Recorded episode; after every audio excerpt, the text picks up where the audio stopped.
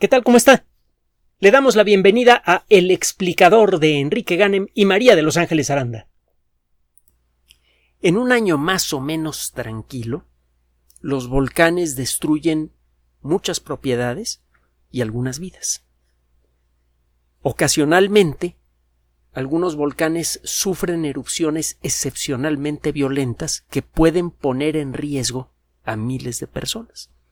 Y esto se está haciendo más dramático con el crecimiento de las ciudades. Por ejemplo, el Vesubio puede en la actualidad poner en riesgo a más de 4 millones de personas. Y no es el único gran volcán que se encuentra cerca de un centro habitado. Ahí tiene usted el Popocatépetl. Ahí tiene usted al monte Fuji. Los volcanes en algunos casos pueden experimentar erupciones violentas, pero razonablemente, entre comillas, seguras. Por ejemplo, el Etna. Al Etna le llaman el volcán bueno. Solamente en casos muy raros han ocurrido eh, situaciones en las que una persona pierde la vida como consecuencia directa o indirecta de, de una erupción del Etna.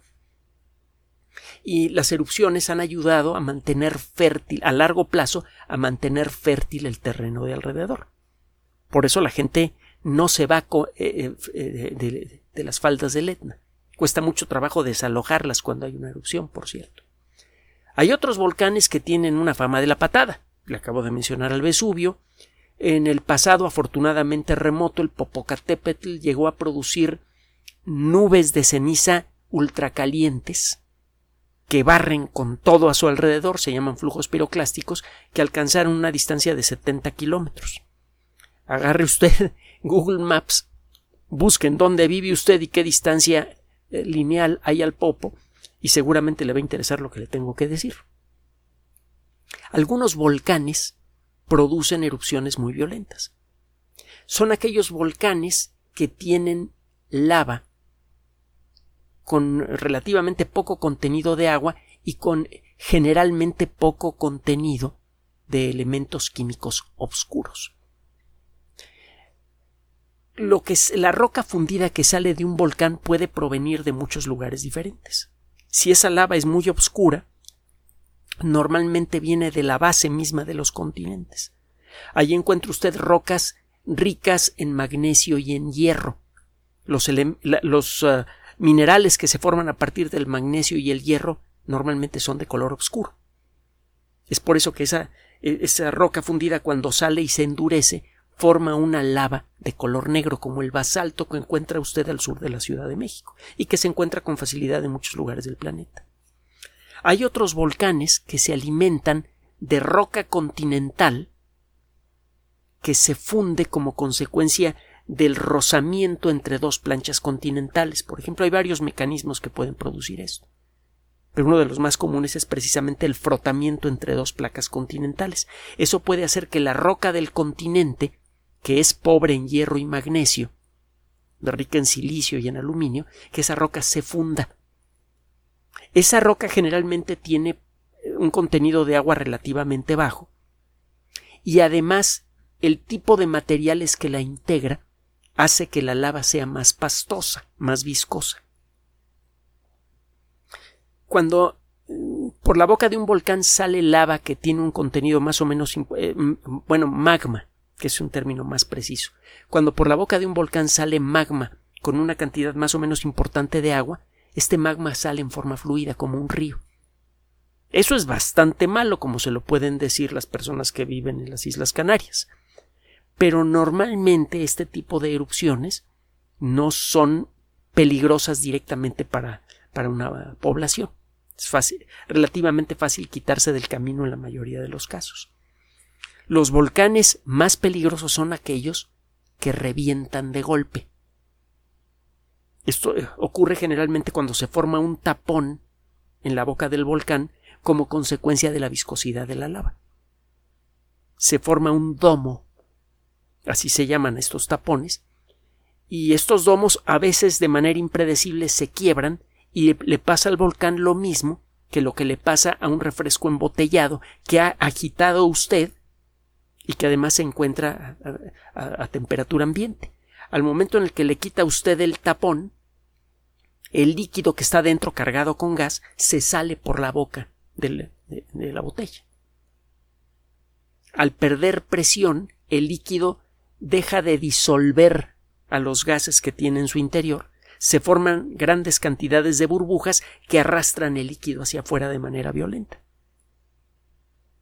Eso es lo que le pasó en su momento al Popocatépetl, lo que le pasó en su momento al Vesubio, y eso es lo que le pasa a, muchos volcanes en distintas partes del mundo. En, prácticamente en todos los continentes encuentra usted volcanes peligrosos que tienen una fama terrible. El Sakurajima en Japón, que ya se ha llevado entre las patas a más de un geólogo. El mismo Etna. Bueno, no el Etna, perdón, el Vesubio que pues, en fecha reciente no ha sufrido erupciones, pero la que tuvo en 1944 fue bastante brutal y, fue completamente inesperada. Estas erupciones son doblemente peligrosas por su volumen, son explosiones violentísimas. Busque usted, por ejemplo, en YouTube las, historias que cuentan sobre el Pinatubo o sobre, o sobre el volcán Chichonal al sur de México, que estalló más o menos por esas fechas destruyen eh, eh, todo a muchos kilómetros a la redonda. Entonces son peligrosos por el volumen de sus erupciones y son peligrosos por lo inesperado. Tiene tiempo que los geólogos saben que, bueno, pues estos tapones de lava que se forman en volcanes que tienen lava de color claro y que es muy viscosa, como en el caso del Popocatépetl, que está hecho de un tipo de roca que se llama andesita, que estos volcanes pueden producir erupciones violentas y continuamente están revisando el estado de los domos de lava. En el Popo en la actualidad hay un domo de lava. Igual en muchos otros volcanes. Si usted ve que el domo de lava empieza a crecer, que el volcán mismo se comienza a deformar como si tuviera una cosa a presión en su interior, pues entonces sí, avisa usted a todo mundo que se eche a correr. De hecho, es lo que sucedió en el volcán Santa Elena en la década de los ochentas. Busque usted también la historia del Santa Elena en YouTube, porque hay varios documentales muy interesantes y muy dramáticos. El volcán formó un domo de lava cada vez más y más grande. En sus últimos días tuvo una serie de erupciones que duraron varios meses y al final pareció callarse. Se acabaron las erupciones, pero se formó un domo de lava que comenzó a engordar y le empezó a aparecer un chipote a la montaña, una deformación que llegó a ser como de 90 metros de altura. Vaya deformación. Y de pronto reventó la montaña. Bueno, si ya sabemos esto, no podemos anticipar mejor las erupciones violentas de estos volcanes y la respuesta es no. Porque a veces mm, estamos estudiando continuamente los domos de, eh, lava que se forman en la, en la boca de muchos volcanes. Algunos de ellos, pues sí, comienzan a deformarse y a agrietarse poco antes de una, erupción, pero hay otros que no, que se ven tranquilitos, normales y de pronto pácatelas, revientan. Bueno, ¿qué podemos hacer al respecto? Un grupo de expertos de varias universidades, en particular la Universidad Gadjah Mata en eh, Indonesia y la Universidad de Uppsala en Suecia, presentaron recientemente un trabajo en un congreso que se convirtió también en un artículo publicado en la revista Scientific Reports, de la que hemos hablado en muchas ocasiones, una revista electrónica que publica artículos de muy alta calidad y que tiene que ver con una de las grandes editoriales del mundo de la ciencia. Eh, Scientific Reports es una revista que depende de revista Nature. Bueno, en, en este trabajo estos investigadores siguieron de cerca la historia del domo de lava que se formó en un volcán violento, peligroso que hay en Indonesia. Hay muchos volcanes peligrosos en Indonesia. En este caso se trata del Merapi. Busque usted al Merapi en YouTube. Es uno de los volcanes que están en continuo monitoreo. Hay varios sitios electrónicos que tienen webcams apuntadas a varios volcanes de, mala fama que muestran también de vez en cuando el estado sismológico de los volcanes. Le ponen a usted las imágenes de webcams de esos volcanes y además le ponen a usted trazas de, de sismógrafos para ver qué tan inquieto está el interior del volcán. Eso ya de por sí ayuda a decidir cuándo es necesario crear un estado de alarma alrededor de un volcán. Ayuda, avisa, pero no es suficiente para determinar cuándo puede ocurrir una explosión. Estos investigadores se pusieron a estudiar de cerca lo que pasa, lo que ha pasado a lo largo de 10 años con el domo del volcán Merapi. Para esto pudieron recurrir a una herramienta que no existía en el pasado, los robots voladores, los drones. Usted puede enviar con muy, a, muy bajo costo a un robot volador para tomar fotografías regulares de alta calidad del domo de lava. Con el software apropiado de dominio público usted puede generar un perfil tridimensional del, del domo de lava y puede hacer esto de manera regular, le digo a bajo costo, durante mucho tiempo. Fue lo que hicieron estos investigadores. Obtuvieron un modelo de computadora basado en fotografías que revela cómo ha sido la evolución detallada del domo del Merapi desde el 2012 eh, a la fecha. Y encontraron algo muy interesante. El domo de lava va creciendo normalmente por etapas, le pasa a muchos volcanes. Y eh, si usted ve eh, cómo va creciendo el domo de lava, a veces se encuentra que algún, alguna esquinita del, del domo de lava no se forma bien. En lugar de que el domo de lava sea parejito, le aparecen grietitas en algún lugar que pueden ser producidas por la lluvia, por un terremoto, porque el, eh, el magma que salió lentamente para formar ese, ese domo de, de, lava salió de manera diferencial, salió más de un lado que del otro. El caso es que los domos de lava son imperfectos y en algunos lugares tienen puntos de debilidad, grietas. Pasan los años y de pronto sale un poco más de magma que tapa al domo original. Se tapan estas grietas, pero no desaparecen. Esas grietas son puntos de debilidad ocultos del domo de lava. Si usted lleva un seguimiento de cómo va creciendo el domo de lava, puede hacer un mapa de esas grietas que representan zonas de debilidad a distintas profundidades y de distintos tamaños con la ayuda de modelos de computadora que se basan en eh, mediciones de la resistencia eh, mecánica de las rocas, que se basan en lo que sabemos de la estructura química de las rocas y de los minerales que la forman. Usted puede tomar muestras de estas rocas con la ayuda de estos robots y puede ver cuál es su resistencia física, las rocas que tienen cristales muy grandes a lo mejor son buenas para resistir presión, pero no para resistir otro tipo de esfuerzos. Usted va tomando muestras de las rocas y con eso se da una idea de cuál es su resistencia. Y va haciendo mapas fotográficos sucesivos de la forma en la que va creciendo el domo de lava. Usted entonces empieza a detectar zonas en donde hay una grieta que se formó hace tres años y que fue cubierta por, por nuevos derrames de lava, y que ya sabe usted que esa grieta oculta representa una zona de debilidad. Si además encuentra que las rocas que están en esa zona son mecánicamente débiles, entonces usted sabe que ese lugar es especialmente vulnerable.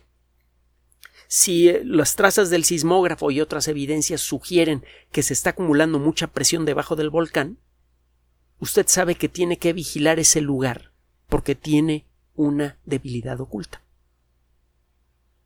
Si usted empieza a ver cambios en ese lugar, avise inmediatamente para que todo el mundo se quite, porque es muy probable que esa debilidad oculta haga que se rompa el, el, tapón, que se rompa el domo de lava y eso produzca una erupción muy violenta. Gracias a esta técnica se hace posible eh, cuando menos en teoría, predecir parcialmente o anticipar en, buena medida el comportamiento mm, eh, hasta hace poco completamente caprichoso de los volcanes, sobre todo de los volcanes que experimentan erupciones explosivas. Si quiere darse una idea de lo que es una erupción explosiva, busque usted el término Krakatau 2018, eh, perdón. Krakatau se escribe con K en ambos casos. Krakatau es el verdadero nombre de Krakatoa. Krakatau voló en pedazos en 1883, pero parece que es una cosa que ha hecho recurrentemente a lo largo de miles de años. Eh, algunas décadas después apareció un nuevo volcán justo en el centro del, hueco en, el mar de, la zona en donde estuvo antes la isla. Empezó a crecer una nueva isla volcánica que se llama Anak Krakatau, el hijo de Krakatau. Y en el 2018 sufrió una erupción violentísima que casi la destruye. Se hicieron algunas, eh, se tomaron algunas imágenes, incluso con robots voladores, con cámaras de 4K, de algunas erupciones violentas que experimentó Anak Krakatau antes de volar en pedazos. Y son realmente impresionantes. Bueno, estas explosiones violentas antes impredecibles, ahora, gracias a este trabajo, podrían empezar a ser anticipables siempre y cuando existan suficientes eh, vulcanólogos armados con suficientes drones y suficientes computadoras para que puedan hacer los estudios correspondientes. Gracias a este trabajo, por primera vez contamos con una herramienta que tiene el potencial de permitirnos anticipar el comportamiento de uno de los fenómenos naturales más destructivos en la historia de la humanidad.